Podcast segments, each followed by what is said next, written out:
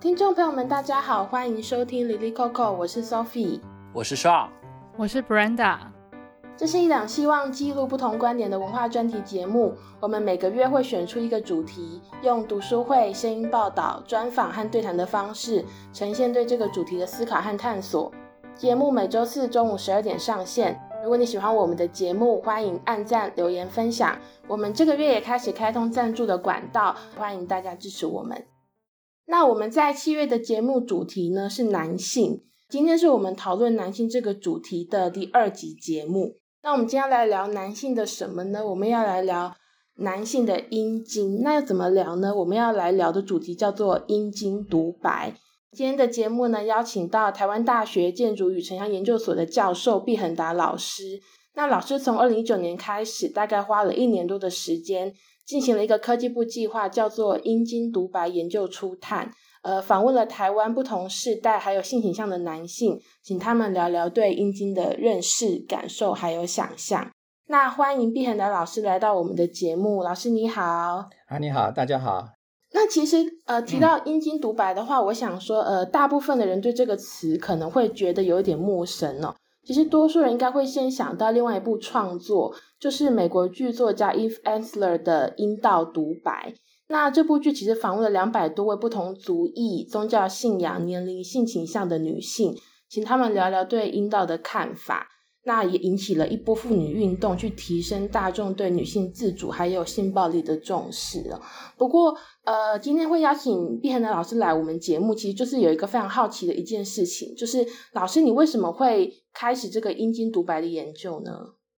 其实就像你讲的哈，就是受到那个呃阴道独白的启发。那美国的阴道独白是一九九六年的时候开始在那个纽约的外百老汇上演嘛，哈。那后来当然逐步逐年就也到世界各地，好像已经到了一百多个国家已经上演过这样的剧目了。那台湾的话，大概呃差不多比美国晚了十年左右引进台湾，就是二零零五年的时候。那那时候刚好有两个不同的单位哈，一个是。呃，暨南大学的外文系哈，外文系每年的他们大四都有一个毕业公演哈，当然是用英文发音了哈。那他们当年选的剧本就是选择用阴道独白，那刚好也有到台大的那个呃戏剧厅来来演这个阴道独白这个英文剧哈。那同一年，在有几个妇女团体啊，像立新哈以及其他几个，他们也刚好在同一年，就是呃把阴道独白也引进台湾。好像是在那个呃红楼剧场吧，好，在那个地方上映。那从二零零五年之后，大概台湾每年啊就会会有一些不同的妇女单位申请，然后就是在不同的地方演出阴道独白。那我刚好就是在二零零五年的时候，就是这两个一个中文演的，一个英文演的，我刚好都有到现场去看他们的演出哈。那当然就受到很大的。震撼吧，哈，就说觉得哇，就是非常厉害，就是可以有这样子的剧来讨论这一个日常生活里面我们不太会谈论到的这样子的主题，那深受启发。所以我在看这个剧的时候，第一个联想马上当然想到说，那有阴道独白，为什么没有阴茎独白？哈，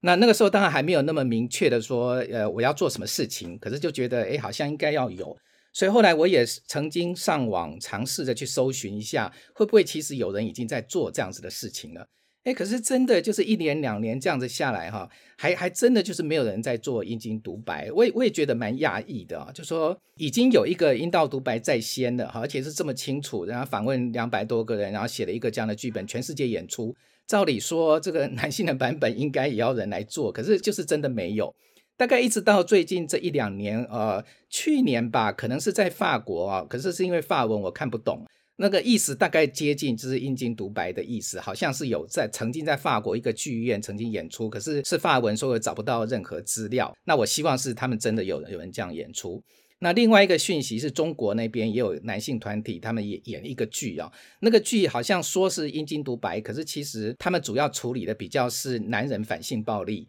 所以讨论的比较多是男女之间的关系啦，嗯、然后男人不要成为性侵害的加害者，比较是讨论这一个。所以他也也并不是围绕在阴茎的各种心理、社会还是文化的面向在讨论哈。那我当然从九六年之后就有一点就是想要，哎，是不是应该做一个台湾版本的那个呃阴茎独白哈？可是我其实我并没有这样的专业哈，一直到现在我都还想说，哎，反正迟早有一天，我希望能够真的把它做成一个剧本，找到就是有专业人士、有剧团什么的，然后真的可以演出。可是，在做这件事情之前哈，那我们总是要先有一些基本的那个呃经验资料的基础嘛。所以就是隔了几年之后，其实也蛮久哈。二零零五年在台湾演，我看了之后，我一直到二零一八年的时候才正式就是有科技部的研究计划哈，然后可以有这样子的研究经费。接着就找了几个学生助理，然后开始就是进行访谈。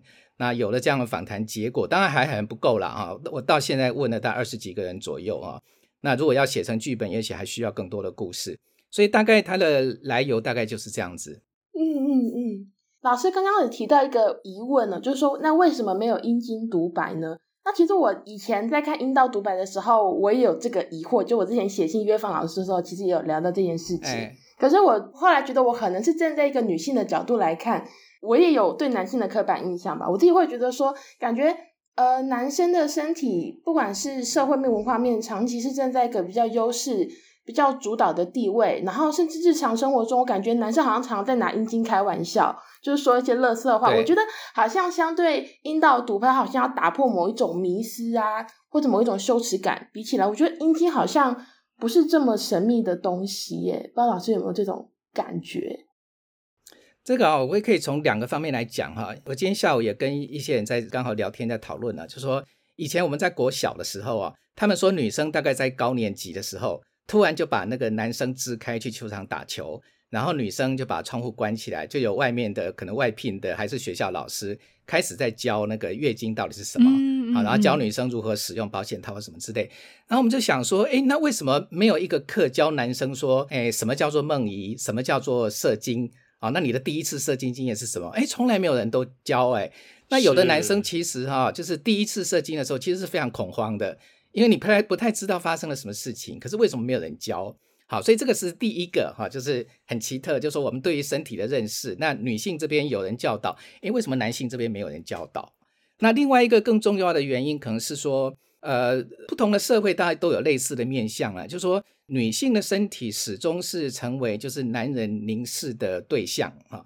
可是男人的身体并不能直接成为女人或者说就是其他人可以观看的客体。比较不是这样子的关系哈，那这可以从非常多的数据也可以看得出来。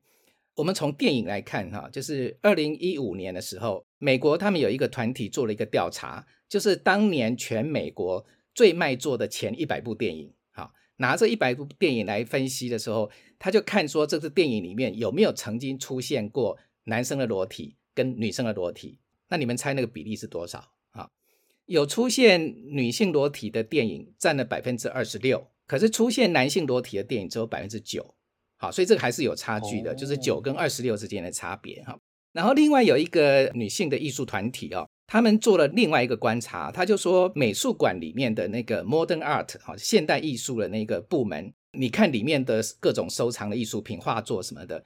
我们从艺术家的性别来看哈，女性的艺术家的比例占了百分之五。可是，如果你看那个艺术作品，譬如说看那个绘画本身，绘画的对象里面的人体啊，如果是裸体的话，那男女的比例差异差多少？结果是女性的裸体占了百分之八十五。好，那他就用一个非常讽刺的做了一张海报之类的，那意思就是说，一个女人如果想要进入美术馆，你要用女艺术家的身份要进去很难，因为她只占百分之五。可是你成为别人绘画的对象啊，然后用裸体的方式来呈现，他男女的比例是八十五比十五，好，用这样来讽刺，这种男女人始终是被观赏、被凝视的客体，可是无法成为那个观看的主体。好，那这个又是另外一个数据。然后我也读到呃文学里面哈，台湾一个诗人叫焦桐哈，那他也曾经写过一句话，他说诗人笔下哈鲜少让男性的身体裸成。曝露的总是女性的身体，男性是一个窥探者，男性的眼睛代表的是读者的眼睛，用来观看横陈的女体。所以，我们看到这三个不同的领域啊，从电影啊，然后再到艺术美术，然后再到文学这个诗里面，其实大概都是男人作为那个观看的，可能是西装笔挺的站在美术馆，可是去观赏一个裸体横陈的女人的身体，所以大致上会是这样的现象。那你从背后比较从理论的观点来看哈，当然就说我们禁止在媒体哈或者是影视的文本里面出现阴茎。甚至更不可能就出现一个勃起的阴茎，哈，就是要保持它的神圣性，防止阴茎会成为他人窥视或者是欲望的客体或者是对象，哈。所以有学者指出，他说我们对于阴茎的沉默，正好就造就了阳具的迷思。那除非我们要用批判的眼光来照亮它，否则阴茎仍然会位在一个中心的优越位置。因而我们要研究阴茎。不是要巩固它，而是要解构它的重要性。哦，所以这也就是为什么老师你觉得说，哎，可能我们要有一个阴茎独白，这是一件很重要的事情。是是，嗯嗯。不过因为老师已经进行了这个研究嘛，您前面也提到说，现在后来有访问了二十多位的受访者，呃，我就还蛮好奇的，就是说要怎么找到人愿意受访来聊自己跟阴茎有关的经验呢？呃。到目目前为止啊，就是我那个研究案，科技部的研究案其实早就结束了哈。嗯、可是因为我有一个长远的想法，就是想要做一个剧本或演出之类的，所以其实有时间的话，我还持续的一直在做访谈。所以到目前为止，我们总共访谈了二十七个人。好，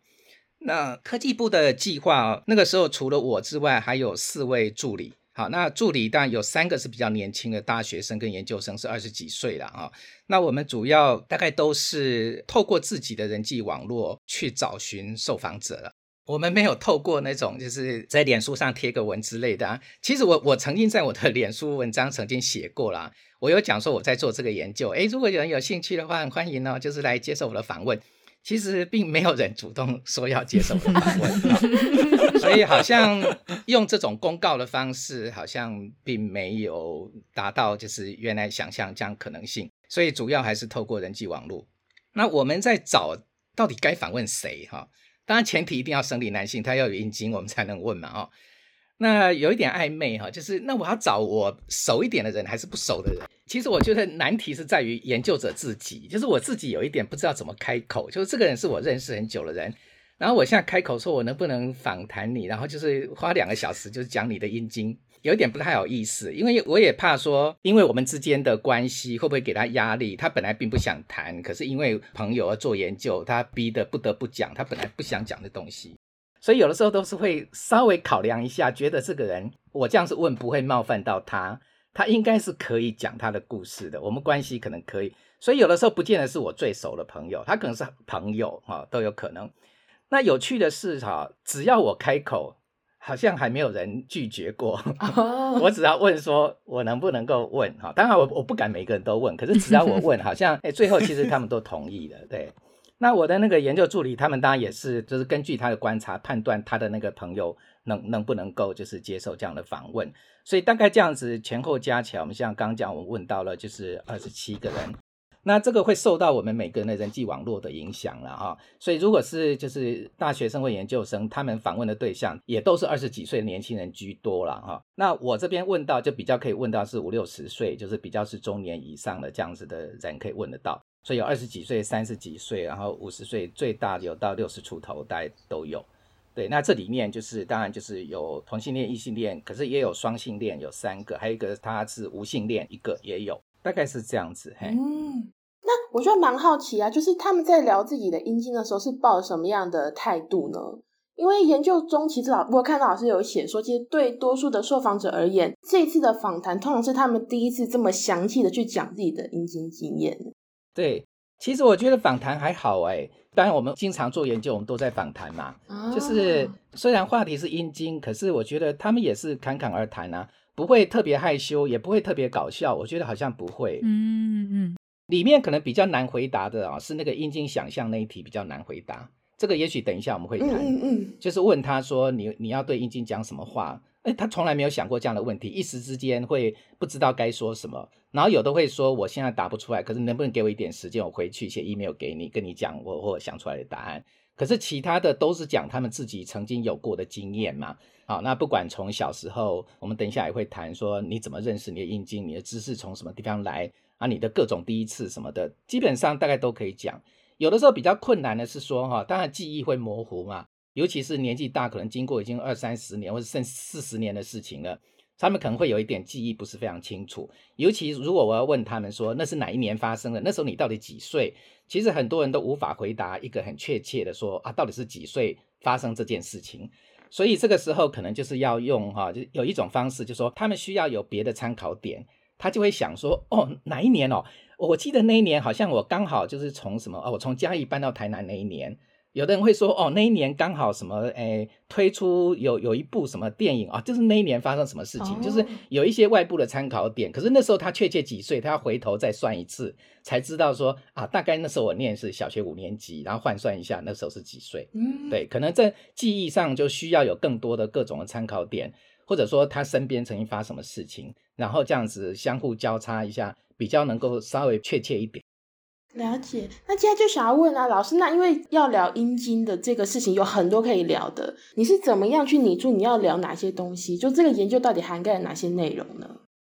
呃，因为以前我也没做过这个研究嘛，哈，那我看一下，就说既有的学术研究好了，哈。学术研究当然就是几乎都是医学的最多嘛，医学通常的研究跟病理有关呐，啊，就是阴茎有各种什么病什么病之类的哈，要不然就是有一些性教育或者有一些统计调查这种会有。可是如果是从呃不管是社会心理学还是从文化的象征意义什么这种角度来研究，就是几乎绝无仅有。那既然它是一个比较探索性的，那我就希望能够涵盖比较多的面向。所以后来我就是想一想，后来我就把它归纳成了四个，哈，就是第一个是阴茎知识，或者叫 knowing penis，哈，你怎么 knowing 呢？知道过程到底是什么？第二个就是 feeling penis，你怎么去感受阴茎的感受，各种感受是什么？第三个是 doing penis，doing 就是你会对阴茎做什么？简单的可能是那种什么清洁保养，对不对？然后被修毛，到比如说以前有人做那个就是什么入珠的研究，那也是你对阴茎做什么事？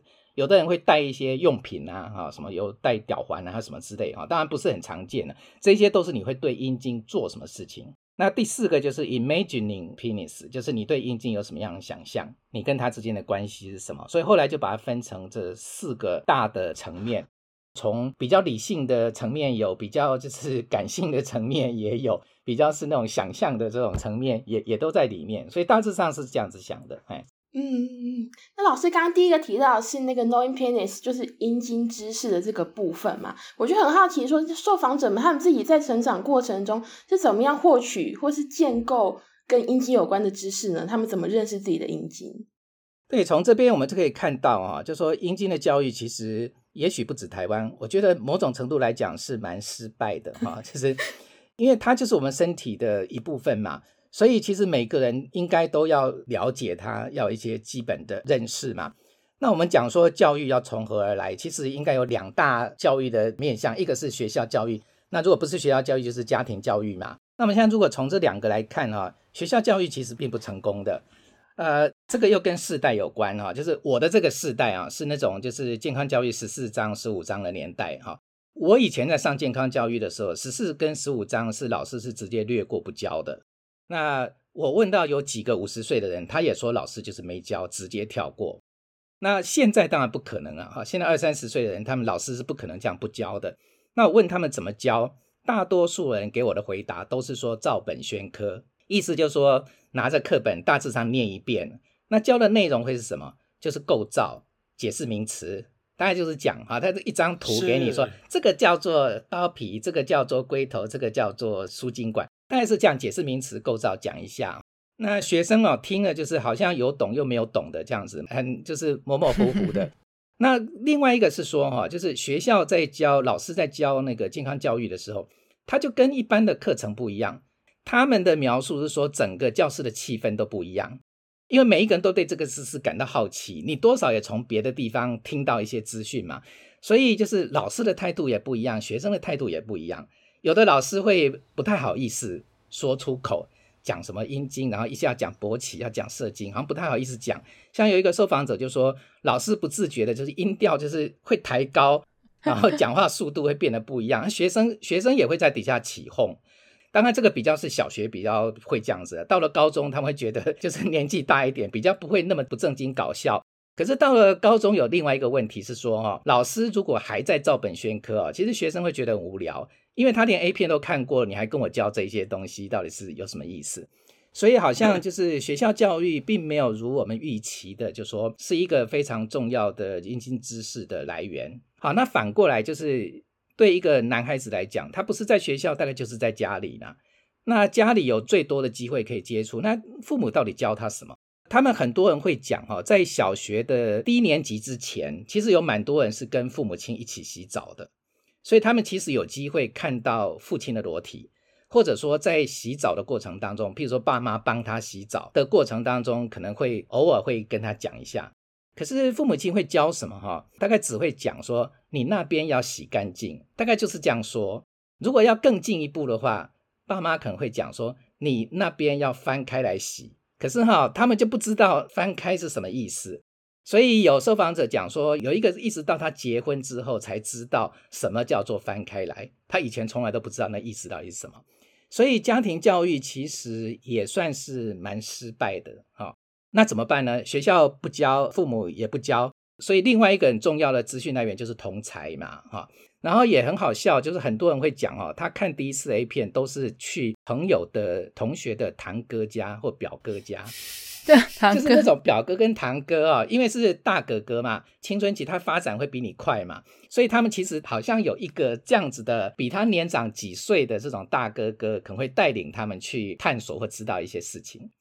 那同才之间会讲啊、哦，可是其实其实这些受访者回顾一下他们同才之间讲的东西啊、哦，其实也都不是真正完整的知识，严肃的知识其实也不是。另外一个是说，没有真的有那种实质经验的交换。所以绝大多数谈论其实都是那种以黄色笑话那种开玩笑的方式在谈，所以一定都会讲说谁呀、啊、什么很长啊，然后谁又什么自慰很久啊，谁又看了什么 A 片啊，大概都是讲这一种有的没有的这样的知识。所以你要从同才这边真的学到比较对你有帮助的这种生理的知识，其实也很困难。嗯，所以最后那怎么办？那只好靠自己自学嘛。那自学这里边又有世代差异的。四五十岁年纪比较长的那个世代哈，一个是要靠文字、靠书籍是比较多，因为那个时候啊，影像的资料很少。影像如果我们那时候要看的话，是 VHS 的录影带才有 A 片。可是 VHS 看录影带有几个问题啊，一个是说你要有录影机，第二个是你要租得到 A 片。第三个是你要有一个隐秘的空间，旁边不能有大人知道你在做这个事情。那这三个其实蛮困难的。你要找到一个空间，通常都是要趁什么爸妈出国旅行，还是什么爸妈在睡觉，你偷偷来看。然后呢，你家里要有录影机啊，然后你要租得到录影带。那录影带以前啊，录影带店其实都摆在后门的，他不会展示出来给你看，所以一定要认识老板，你敢开口。那你是小朋友，你也人家也不敢拿给你看啊。所以有的他会偷偷的，譬如说啊，父亲什么床下又有一卷录影带，什么偷出来看。所以那个时候相对来讲，这个资讯是很困难的。所以他们就要透过那个就是纸本的文本会比较多。那这里面就就很好笑了，就说你要自学啊，就是那你要找什么素材？你真的要找到性教育的知识啊，不多。一种就是那种什么十万个为什么，另外一种就是什么百科全书里面有条目。啊，就是尽量去找跟性、跟什么生理构造有关的这种条目，可是其实也非常有限哦。所以有一些有一些学生，他们自己就会就是找各种文本。我那时候问他们说：“你成长的过程当中，你什么时候哈？你第一次看 A 书或第一次看 A 片？”他们问我的是说：“那怎么样定义什么叫 A 书？”有一个人他说他小学五年级的时候，他很喜欢去图书馆借书。他借什么呢？他借西洋名画，然后他专门喜欢借希腊罗马雕塑。哦，好，然后老师就说：“哇，这个学生好有艺术气息哦。”结果他都是在看里面的希腊罗马雕塑，有里面都裸体嘛。他其实是在看，他是 gay 啊，男男同志，所以他其实都在看男性的裸体。对他来讲，那个是他能够找得到的素材。可是，在日常生活里面，你看不到男人的裸体，媒体里面并不会这样呈现，所以他只能找这个希腊罗马西洋名画里面的男性的裸体来看。对他来讲，这个事。然后，另外有一些小孩子呢，就说有一个说他看金庸。有一个说他看黄易的小说，我是没有读过了哈。可是受访者讲说黄易的武侠小说其实非常黄，对啊，就是里面描写的非常露骨。我后来真的就是到 Google 一下他的那个小说的内容，哎，真的耶，写的那种那种关系已经都是不是什么轻解罗山什么，不是只是到这样子，就是很露骨了。所以对他来讲，就说他有交代，就父母亲以为他在看武侠小说，他们觉得可以接受，可是其实不是，他一直在里面找这一种跟性跟身体有关的素材。所以大概他们就是要借由这种方式去接触，就是说他们对于性或者对于阴茎的好奇，就是用这样的方式。可是这一些知识当然就说不见得就是最符合他的需求，就是是他需要或者对他会有直接的帮助。所以这样看起来的话。我就觉得我们的教育其实并没有跟上男生成长的步调。嗯，好，我们随着我们在成长，从三岁四岁，其实已经会好奇的。好像有些呃受访者就说，很小的时候他就发现他阴茎会硬，他就很好奇啊，哎，这怎么会变硬？想要问他爸妈，可是爸妈都是顾左右而言他，其实都没有真的给他一个很好的解释。有一个小朋友很小的时候晚上就是。梦遗的，可是那时候他还不知道什么叫梦遗，他只知道说，诶，睡觉睡醒来怎么裤子湿湿的，就是问他妈，他妈就跟他讲说你是尿床，然后他反而更紧张了，他想说，哇，我我已经读到这样子的年纪，怎么还会尿床，觉得非常羞耻。那结果是妈妈是骗他，就没有直接跟他讲说那个是梦遗。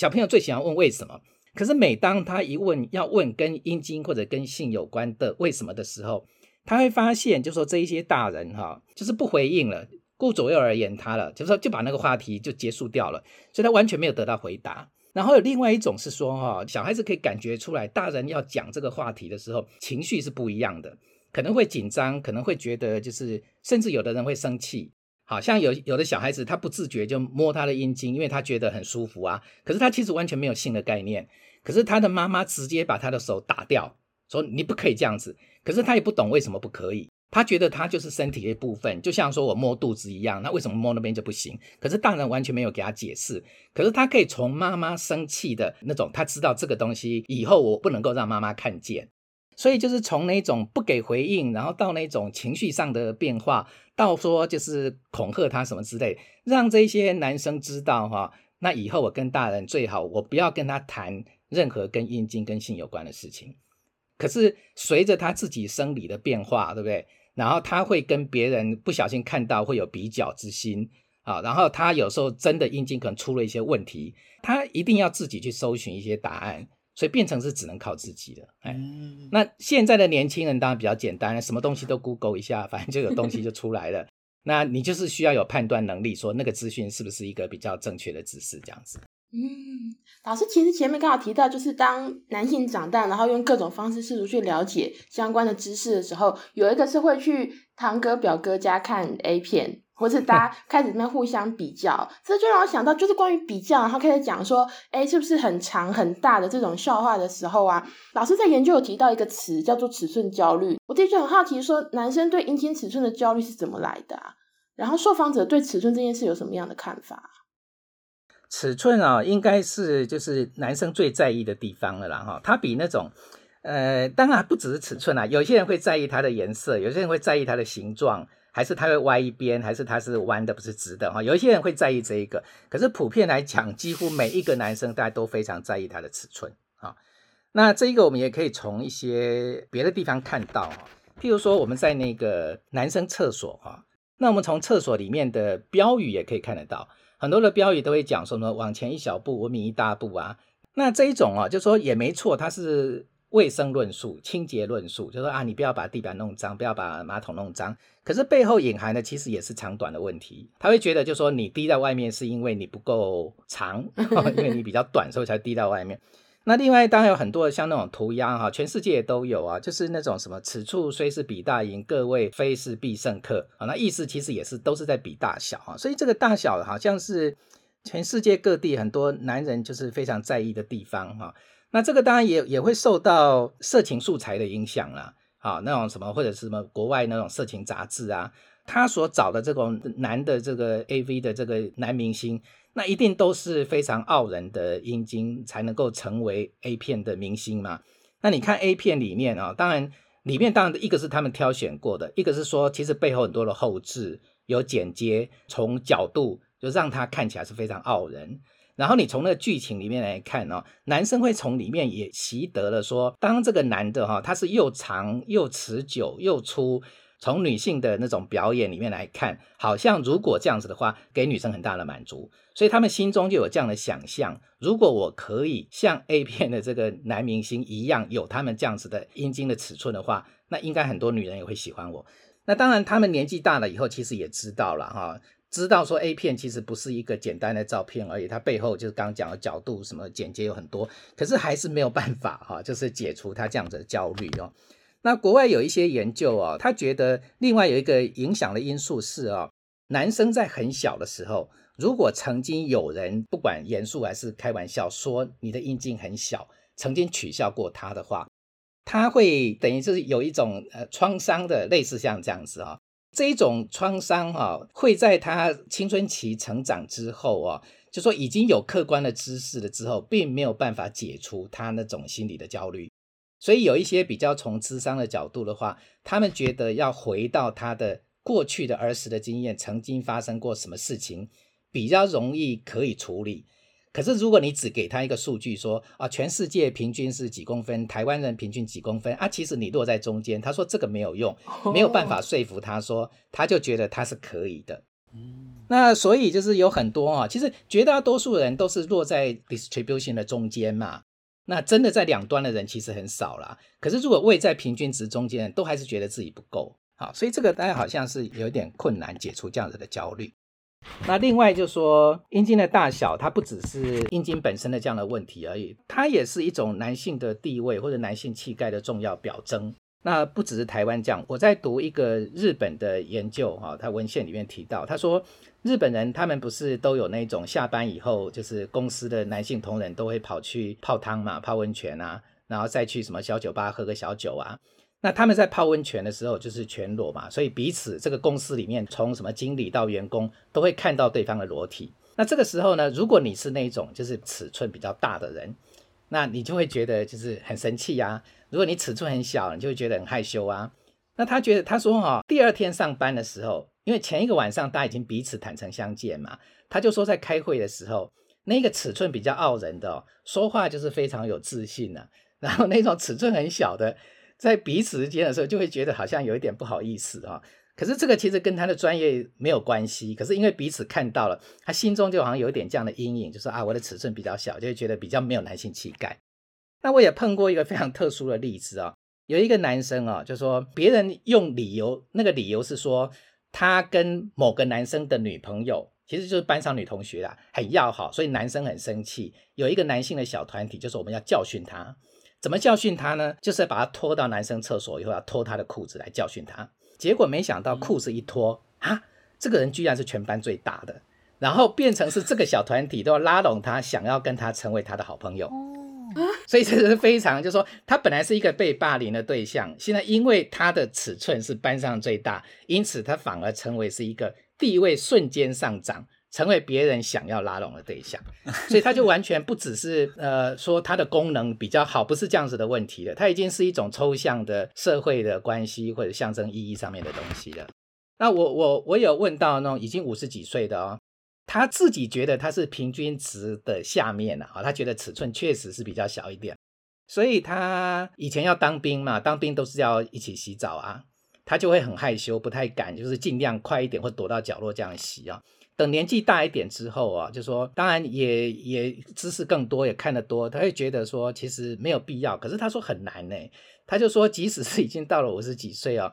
还是隐约的，还是会觉得就是啊、自己的尺寸比较小，所以他在上厕所的时候就会尽量离别人远一点。如果旁边站一个人，他就有一点紧张。就说即使他已经到这样的年龄了，那我也顺便问他，因为他已经已婚有小孩嘛。那我说，那你的太太她有没有说过你阴茎什么？他说其实没有，太太对他的阴茎没有任何问题，并没有嫌他小，也没有说他功能上有什么问题，是他自己觉得好像相较之下比较小，就一直到了。已经到了这样的年纪了，他觉得上厕所了还是还是一样，是不是很自在？哇哇！我在听老师讲的时候，我就是忍不住连连点头。我觉得有好多经历都是就是我完全经历过的那种感受。诶，就是刚才老师有提到说上厕所这件事情，我我也是长大后才发现，就其实男性在上厕所的时候会无形中有一种压力耶，因为它跟女性的厕所不一样，就是我们有就是上小号的那种。小便斗，对，小便斗它没有隔间，所以其实两个男性之间的那个距离是非常近的。然后我我啦，我不知道其他的男性怎么样，就是我会我每次如果我旁边有男性的话，其实我会会有一种压力，就是如果我站在那里，我一直没有尿出来，就是会很紧张。有那个叫做那个尿尿害羞症啊，就是旁边有男生距离太近的时候，他会紧张到尿不出来。哎，确实是有一些男生会这样子，对。确实，哎，对，然后，所以我每次我都会选择说，哎，在最靠里面的那种，或者最靠外面，这样就是你就不要站在中间，这样子你会跟别人就是靠近的那种概率会比较小。哦，刚刚虽然说有听到很多就是你心有戚戚焉的事情，我是听到很多新的事情啦，就是我不知道大家是这样想的，不知道男生是这样想的。那我们接下来聊另外一个可能女生也没有到非常理解的事情呢，其实也就是这次呃阴茎独白研究的一个重点哦，就是虽然我老师在访谈的时候聊了很多跟阴茎有关的经验跟主题，不过这一次呃就是我刚刚前面讲的科技部计划的那个研究发现，它其实把重点放在第一次射精的经验，然后我就很好奇说，老师在做访谈的时候，受访者们是怎么样描述自己第一次射精的那种情境跟感受呢？像这个啊、就是说第一次射精的经验啊、就是全世界各地其实很多人在做研究哈、可是大多数其实都是统计调查，他可以一次问几百个、几千个，然后再做国家与国家或地域之间的差异性的比较。那统计大概就问的就比较简单，都问说，那你几岁的时候第一次射精？第二个问的就说，那你什那个是什么情境底下射精啊？那如果有再进一步的话，可能会问一些别的问题啊，譬如说，他就给他一个量表。这个量表里面可能是说，譬如说愉悦、紧张，然后好奇，然后诶怀疑什么，就是有一些，然后你就打勾啊，非常同意啊，非常不同意啊，最后就会出来就说哦，什么百分之多少人觉得很紧张，百分之多少人觉得很高兴或什么之类，就这一类的东西比较多。可是我觉得这种统计调查比较难，真的去接近一个男性的真实的第一次射精的经验。那我现在问了二十七个哈，二十七个里面第一次射精，通常 Sophie，你觉得第一次射精可能会出现在哪种情境底下？我我作为我个人的观点兼我是一个生理女性的观点，是 是自慰吗？还是是吗？自慰是其中之一。那如果不是自慰呢？不是自慰吗？呃、对，自慰是啊，是其中一一种状况。梦遗那个算吗？梦梦遗也是，嗯，对，那还有呢？然后性行为是哦，所以你已经都把三个答案讲出来了。有先看过，对，有先看过。国外的研究主要也都是这三种，嗯，哦，然后再再问比例有多少，各占。那其实不同的国家确实是不一样，有某几个国家比较特别，就是性行为比例很高。一般来讲，性行为比例会比较低的，嗯，因为你在从事性行为之前，嗯，大概已经多少会因为别的方式，就是已经有有射精了。那我的研究里面又把它多加另外一个哦，呃，中文有一点难翻哦，英文是 naive self exploration，就是一种比较天真的、没有性意涵的自我探索。不小心啊，怎么就已经射精了？我后来把它加了一个这一个，因为我觉得它跟自慰不太一样，自慰比较是一个有意思，而且自慰是学习的。很多人其实，在念幼稚园的时候哦，他们讲会不小心，譬如说趴睡的时候，发现哎，怎么好像有一点很舒服的感觉。然后有的时候不小心就说，他说那个穿裤子在在挪那个调那个阴茎的位置的时候，诶，发现怎么好像有觉得好像蛮舒服有快感，可是那时候完全没有性意涵。那有了这样的经验以后，他们就尝试着说，哎，那我下一次挪挪看，冲冲看，再再尝试。可是这个时候其实是完全跟性是一点关系都没有。可是那个舒服的感觉是有，就像说人其实会你那个什么抓痒也很舒服啊。你可能吃饭也很舒服啊，它就是人很多生理的舒服里面的其中的一种，没有带有任何批判、任何性的东西在里面。可是慢慢的，他会自己不断的尝试去学习。那个时候他完全不知道什么叫自慰，也不知道自慰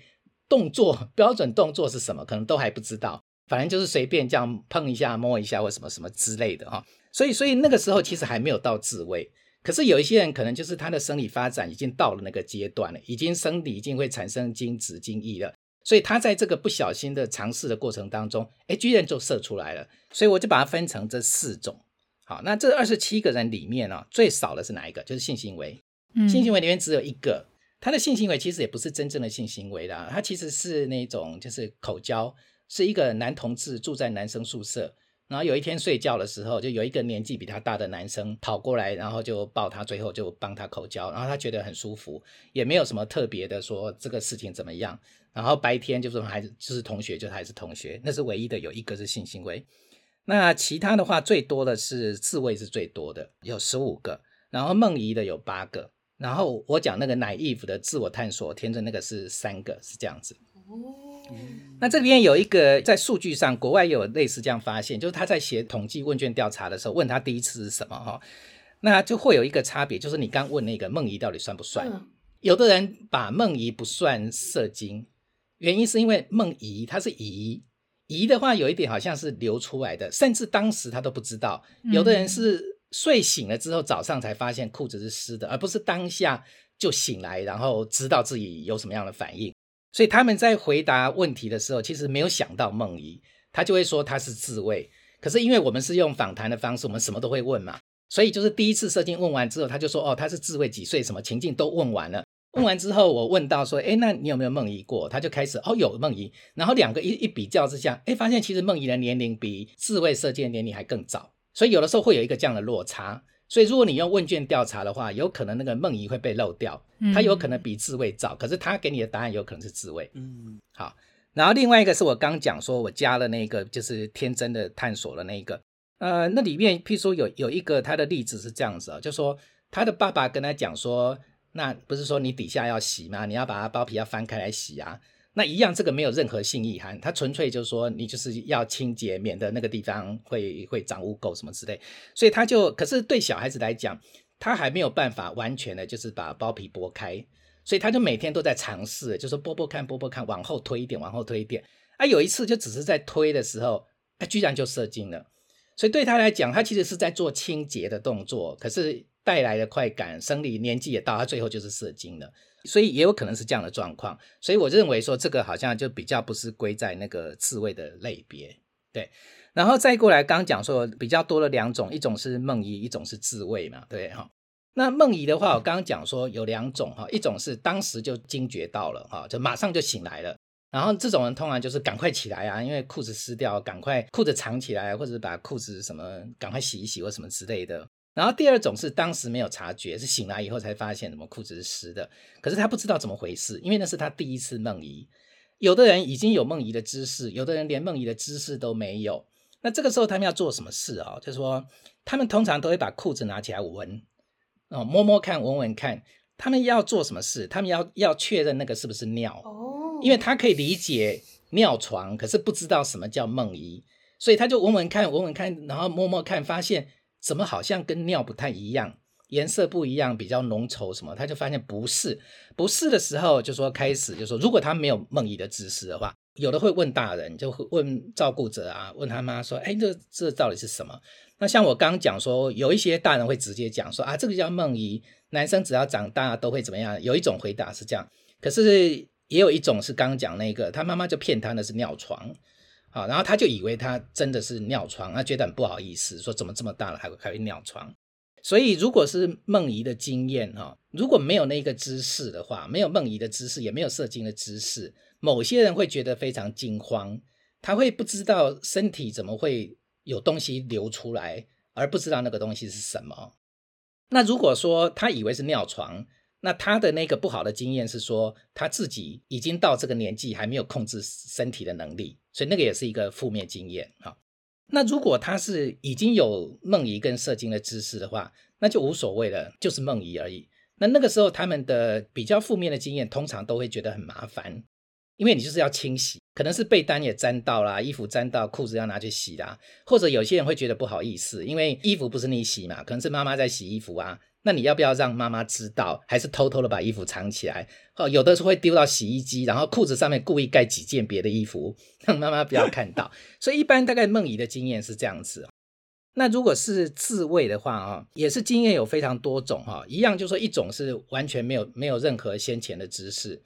然后另外一种是有知识哈。可是我觉得他们的关系也不是那么简单哈。国外他们曾经有人研究哦，认为说知识在先，射精在后，通常他的经验会是愉悦的，好，身体会有快感什么的。嗯。可是如果射精在先，知识在后，意思就是你什么都不知道，突然就射精了，通常会是很紧张，然后很慌乱，不知道该怎么办。可是也不完全是如此啊哈。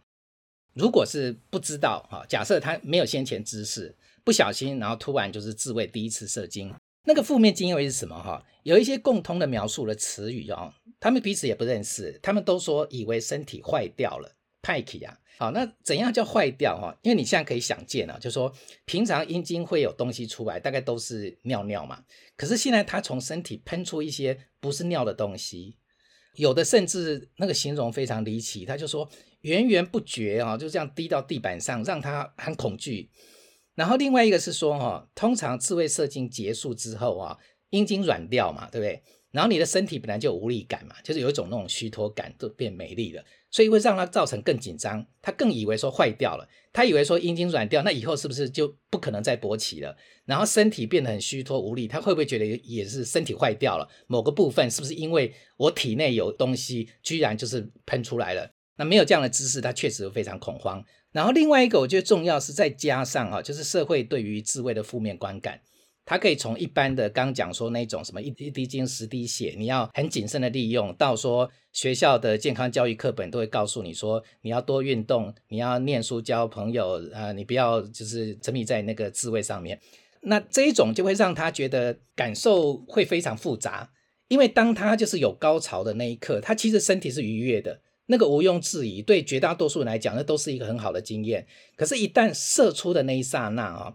就开始有一些慌张、不知所措了。因为他如果没有先前的经验哦，他就算有知识哦，知道说射精会射出精液，可是他其实没有真正看过、摸过精液，所以他还是觉得很慌张，不知道这诶这个东西到底是什么，然后到底量应该是多少叫做正常的，他也不知道啊。所以他的那个有知识，并不保证他的经验就能够得到确切的解解释。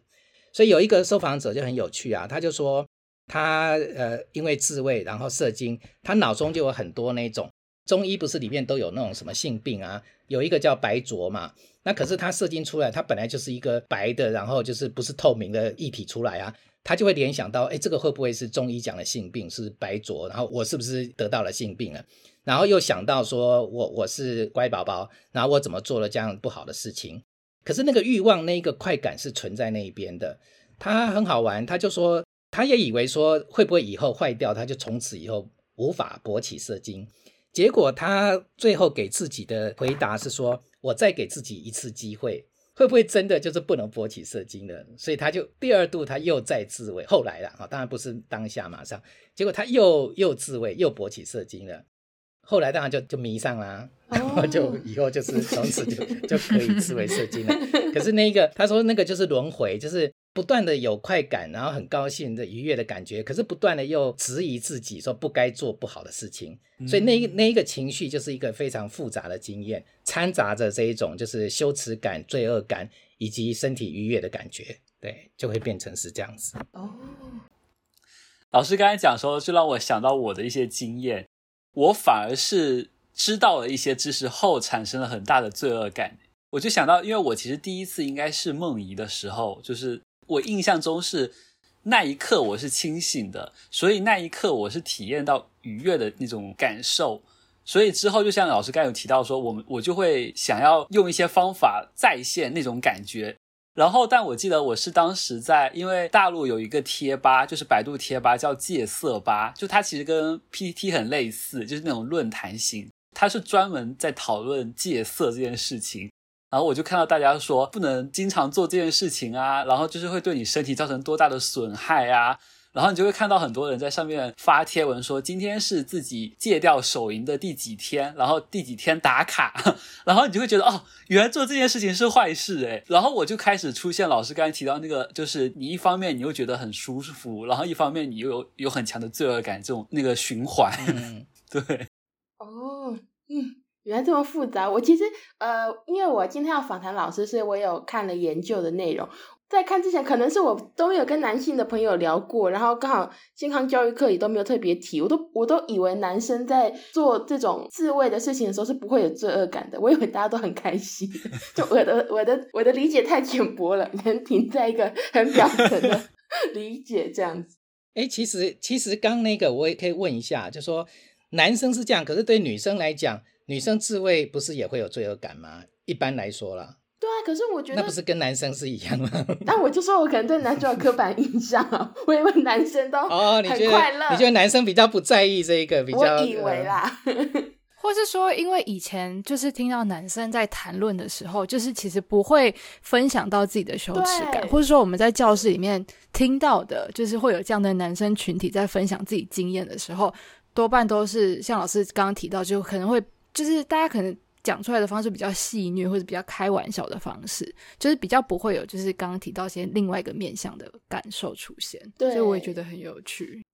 男生应该都在吹嘘吧？对对对，就说啊，我我昨天晚上就是哦什么七次啊什么，可能是可能是在吹嘘这一个，他大概不会讲他的那种什么恐慌啊、焦虑啊、担心啊、什么羞耻，大概不会讲这样子的经验。对啊，所以因为在班上的时候，女生不会聚在一起聊这个事情，可是我会感觉到男生聚在一起聊的时候，他们的情绪都非常的兴奋，然后又很快乐，所以我以为 我以为大家都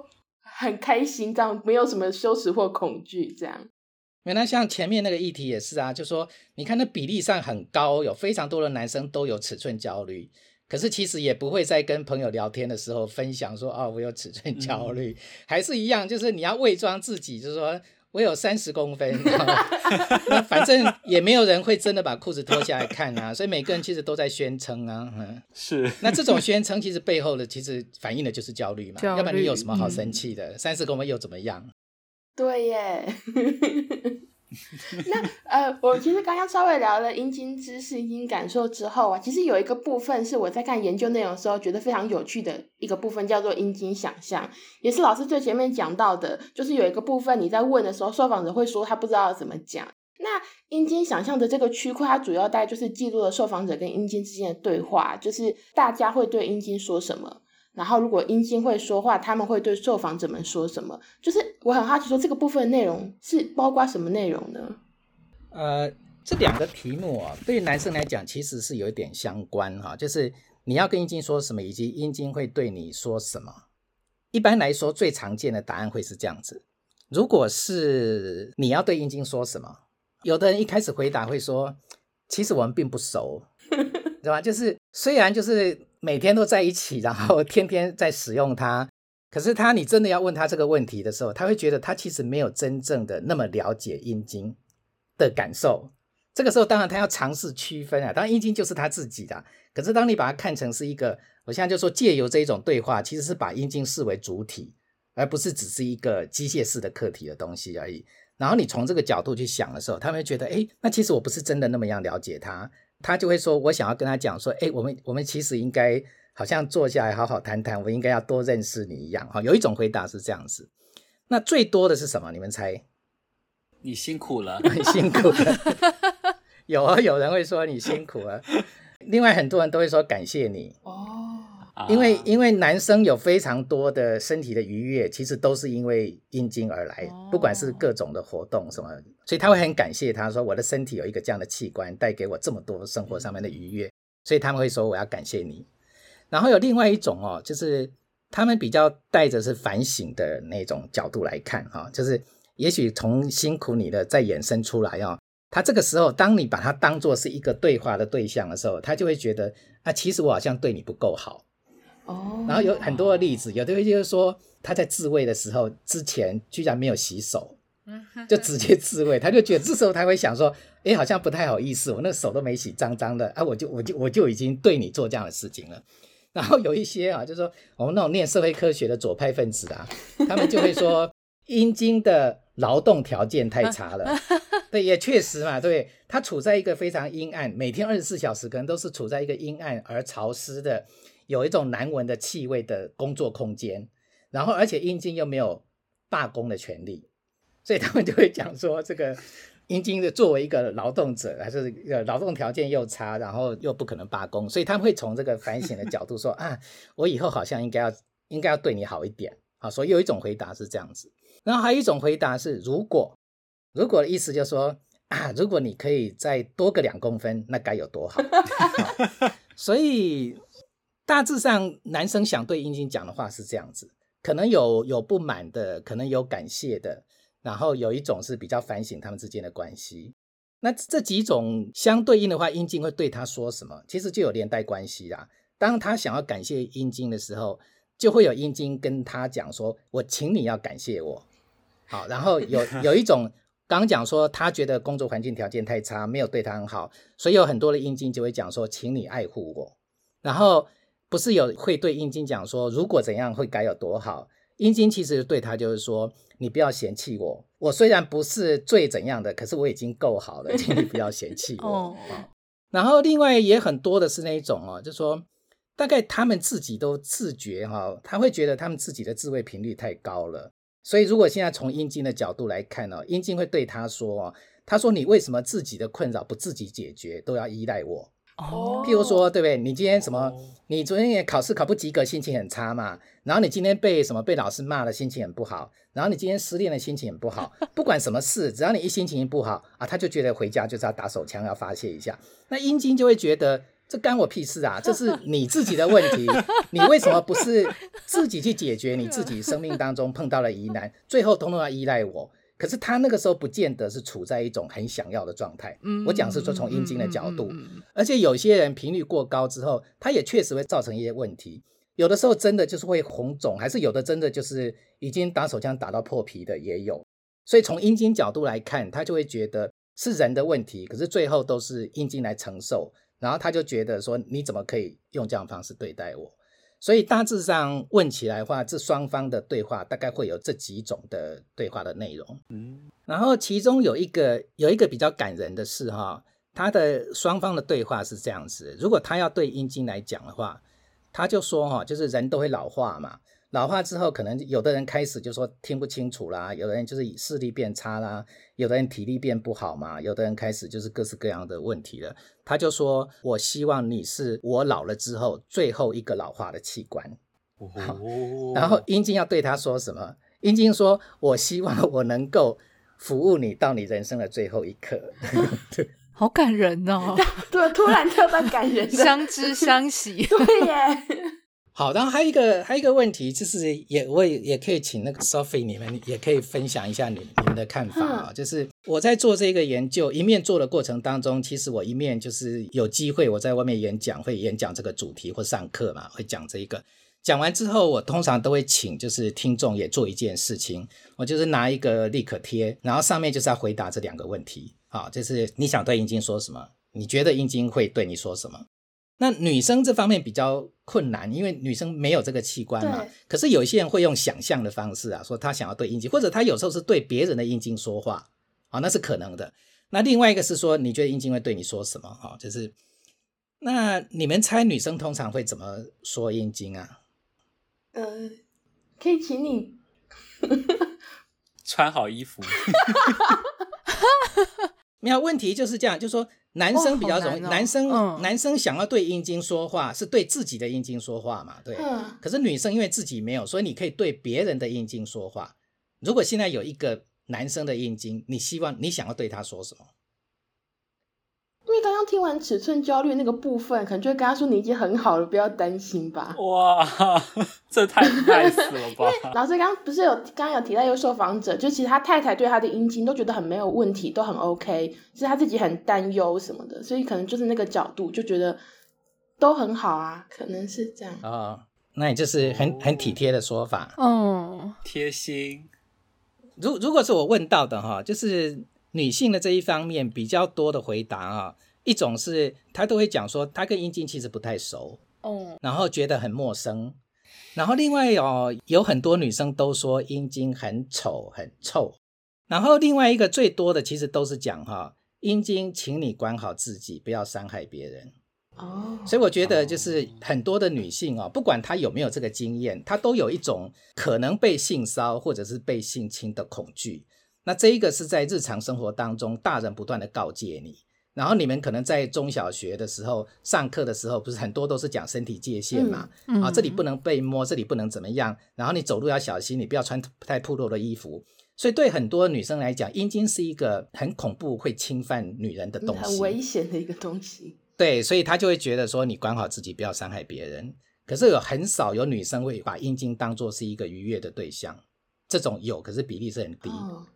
那这个这种关系，我觉得就很奇怪，就是说，或者说，甚至假设我们现在说有有异性恋的男女啊，伴侣或者是夫妻，他们一起在看 A 片，男生其实很喜欢看 A 片，对不对？他们就要看女人的身体啦，就是各种什么，他觉得啊，这是太美了怎样？可是女人在看 A 片的时候，我问到，其实很多女生是不看男人阴茎的，甚至是不看，他们还会说很恐怖。然后，尤其是男人会觉得很羡慕，就说那个 AV 男优阴茎如此的巨大，然后尺寸大又长，可以给女人满足。可是女生其实看到那个大阴茎，她会觉得是一个很可怕的东西。这个就是等一下讲那个，就说那未来其实我觉得这是一个还值得继续再探索的题目，就是那怎么会是两边关系有如此的巨大？这个到底是生理构造上面的反应的差距，还是说这里面文化也扮演了一定很重要的角色？就是刚刚讲说，当然华人文化跟西方可能也有一些差别啦，好，然后加上就是说这一种就是性侵的这一种的恐惧，现实也在发生，然后在大人的告诫里面不断的提醒你，以至于女生对于阴茎就有很多这种恐怖的想象。哦，其实老师刚刚在讲说那个女生想要对阴茎说什么的时候，那是因为我们刚好听完尺寸教育那个部分，老师就来问了这个问题，所以我说了一个很。应该说很很支持的、很鼓励的话，可是其实我第一个感觉，就像老师讲的是，我就很陌生，这样一时之间我不知道对他说什么。对，其实是不知道说什么比较多，因为就是因为老师刚刚在讲的时候，其实比较多我想到的是，啊，那我会对我自己的阴道说什么？就是还是好像回到自己身上，就比较不会去思考另外一个性别，就是对方的器官，就是你有什么好说的这样子。然后，包括老师刚刚提到，就是说女生会觉得说，呃，就是阴茎，请管好自己，那感觉好像有点像是他是对男性说的，而不是对这个器官说的。这个我也觉得蛮有趣的，就是以阴茎去代表整个男性的形象嘛，就是他可能都会是一种比较恐怖或者带有距离感的存在。嗯哼，对啊，因为当然最后就说，如果是。假设是那种性的侵害，当然最后主要用的器官还是阴茎嘛。对，当然不是只有这样子的，可是他会把它就是整个浓缩变成是他对于阴茎的一些看法。嗯嗯嗯。对。那像说，呃，女生对阴茎很陌生，可是那你们会借由各种管道素材想要去了解吗？因为有可能，如果他是异性恋男生，他应该会花很多的时间都在观察欣赏。女人的性器官吧，可是女生好像比较没有相对做这样的事情吗。我我第一个感觉就是好像我不是很想哎。那，Brenda，你呢？你你会你会主动去搜寻相关的资料吗？或是什么？我觉得是，就是即便是在 A 片里面，你也很难。那可能就是又是 A 片的那种视角上面的呈现嘛，因为它更多其实它拍摄的是女性的身体，而非男性的身体，所以那有点像是，即便你要看，其实你也不知道从哪里看，或是你要就是就好像都会很不完整这样子。嗯嗯嗯嗯。那你们可以上网啊，搜寻啊，别的图片啊，影片啊。哦、其实就不会耶。对啊，大家可能会下意识的。就是如果假如是从 A 片然后去了解那个性行为的话，那个过程通常都不会太好，就是就是那个视角的问题，比较男性主导、男性喜欢的那种 A 片，女生看了通常都会不太舒服嘛。可能因为这样对阴茎就会有不好的观感，就想要说，我平常也不会想看它，或主动去搜寻它这样。那你们你们为什么为什么会对阴茎独白有兴趣？哦，这个就很有趣，这个就是因为我们七月不是做男性嘛，然后我们就很想看一些我们平常没有接触的层面。例如说阴茎，然后就发现老师有做这个阴茎独白这件事情。其实我特别想要问的一个问题是，就是老师，你觉得包括这个研究，如果有阴茎独白的这个剧本，你觉得女生是如果来参与会看到什么样的东西吗？或者说这可以开启哪些比较新的讨论？嗯。我觉得做了这个研究啊，就是说，当然不可能说一个一个研究就对受访者什么产生了人生巨大的变化，可能并没有到这样子啊。可是至少像我刚刚讲说，大概会是他们第一次这么样严肃认真的叙说他自己有关于阴茎的喜怒哀乐啊，就是正向的、负向的、恐慌的、愉悦的各种经验，他们其实都可以有这样的机会讲出来啊。然后再过来就是说，其实研究的目的也就是这样子啊，就是说阴茎其实就是千百种，没有任何两个阴茎是一模一样的啊。那我们其实要做的事情，就是让大家看见平凡无奇的阴茎到底是真实面貌是什么。它有它的脆弱的一面，也有它的傲人愉悦的一面。可是因为我们一般的日常的媒体的素材就是太局限，而且有一些甚至不是很正向的角度、扭曲的各种的知识或图像的这种来源，它其实对我们造成其实不是不是一个非常正面的影响。对，所以我们如果有机会看到一个比较是日常生活里面的真实的每个都不一样的这种阴茎的经验的时候，也就是。最早讲的就是我们就是对它解密了，它不再是一个神秘的东西了。因为像学者讲，就说你你越神秘，他的那一个阳具的那种，就是作为阳具崇拜、阳具中心的那种想象，就就可以越巩固。可是当你现在可以看到各式各样疲软的阴茎，然后有尺寸的焦虑的，然后有怎样怎样各种这种恐慌的经验，以为身体坏掉的经验，所有这些东西你看了之后，那它它就是很实在的。存在在那边的，就是人的生活、身体经验的一部分。我觉得可能它可以带来的意义是这样子。那最后，我们当然希望，就是说每个人确实是，就是说你就是接受，那他就是就是你的一部分，对。然后他都是独特的，没有说哪一种一一定是最好的，对。大概大概会是这样子，嗯。哎，不过老师不好意思，我刚刚突然又想到了一个问题哦，嗯、这个没有在访纲里面，是我突然想到的。老师刚刚不是特别提到说男性跟女性对于阴茎的看法是很不同的嘛？对。然后我想到这个差异性其实出现在就是阴道独白跟阴茎独白之间呢、啊。也可能是因为阴茎独白，我目前看到的研究内容只呈现了第一次射精一个比较完整的分析嘛，那其他我还没有看到。可是因为在阴道独白里面呢，它有一些部分是记录比较偏向女性的创伤的经验，例如说性暴力，例如说丈夫希望你发生性行为的时候要去割掉阴毛，那这其实非常不舒服嘛。那甚至一些比较相对中性的，就大家都会有身体经验，例如说月经，也会有那种月经羞耻的那种价值观。那我还蛮好奇，说在阴茎独白的访谈里面，男性会有这种类似的创伤或是被压迫的经验吗？在聊到阴茎的时候，其实最大的创伤可能还是尺寸吧。啊，对，就是说刚刚讲说有可能啊，你的怎么那么小，什么之类的，当然可能是嬉笑怒骂、揶揄一下，可是那个也可能，当然没有像女性的创伤那么严重。嗯、被性侵的男生我没有问到，那其他的话，其他的话可能是说。呃，阴茎也会有问题，阴茎也会生病，对。可是，一般日常生活不太讲这一个。像我有一个受访者的经验，他是这样子哦，就说不是大人要教他说那个，呃，你包皮要剥下来洗干净嘛，然后他就慢慢尝试很久，或年纪大一点以后，他包皮真的可以退下来了。然后他一开始在观察他自己的阴茎，那我不知道女生熟不熟悉哈、哦，就说那个阴茎的背面有一个地方的专有名词叫系带。然后他看的那个构造是一个非常奇怪的构造，他就看不懂为什么是这样子。然后他觉得会不会是那个是一个身体上出现的问题？他一度有一点想要用剪刀把系带剪断。天，就说如果你知识不足，然后你自己这样观察，你不理解，会以为那个是问题，那是你的身体长错了。我现在想要修理它，可是其实那个本来就是构造的一部分。可是因为你对它的陌生不理解。他真的以为说那个的应该是剪掉才对，当然他后来没有这样做了。嗯嗯。那我现在要讲的是说，当你那个没有足够的这种的阴茎的这种知识的教育的时候，其实他们确实碰到很多问题。嗯。可是他其实不知道。嗯。有一些可能很小事，像我问到一个受访者，就说他觉得他的阴部会有气味。可是他不知道怎么去处理，然后他有一点不安，因为不止自己闻到，他很怕别人会闻到他有味道。然后他很羡慕女生，是说女生你只要上网搜寻哦，女性的阴部保养品，他觉得有非常多，可是找不到什么阴男性的阴部的保养品。他说一直到最近，好像这一两年，他才发现有，哇，他好兴奋哦，赶快去买，买来以后他觉得，诶，真的气味有改善。所以我觉得这个也是，就是说，其实男生还是有一些问题跟焦虑的，或者是对自己身体的不解，可是社会就是对他不是很重视。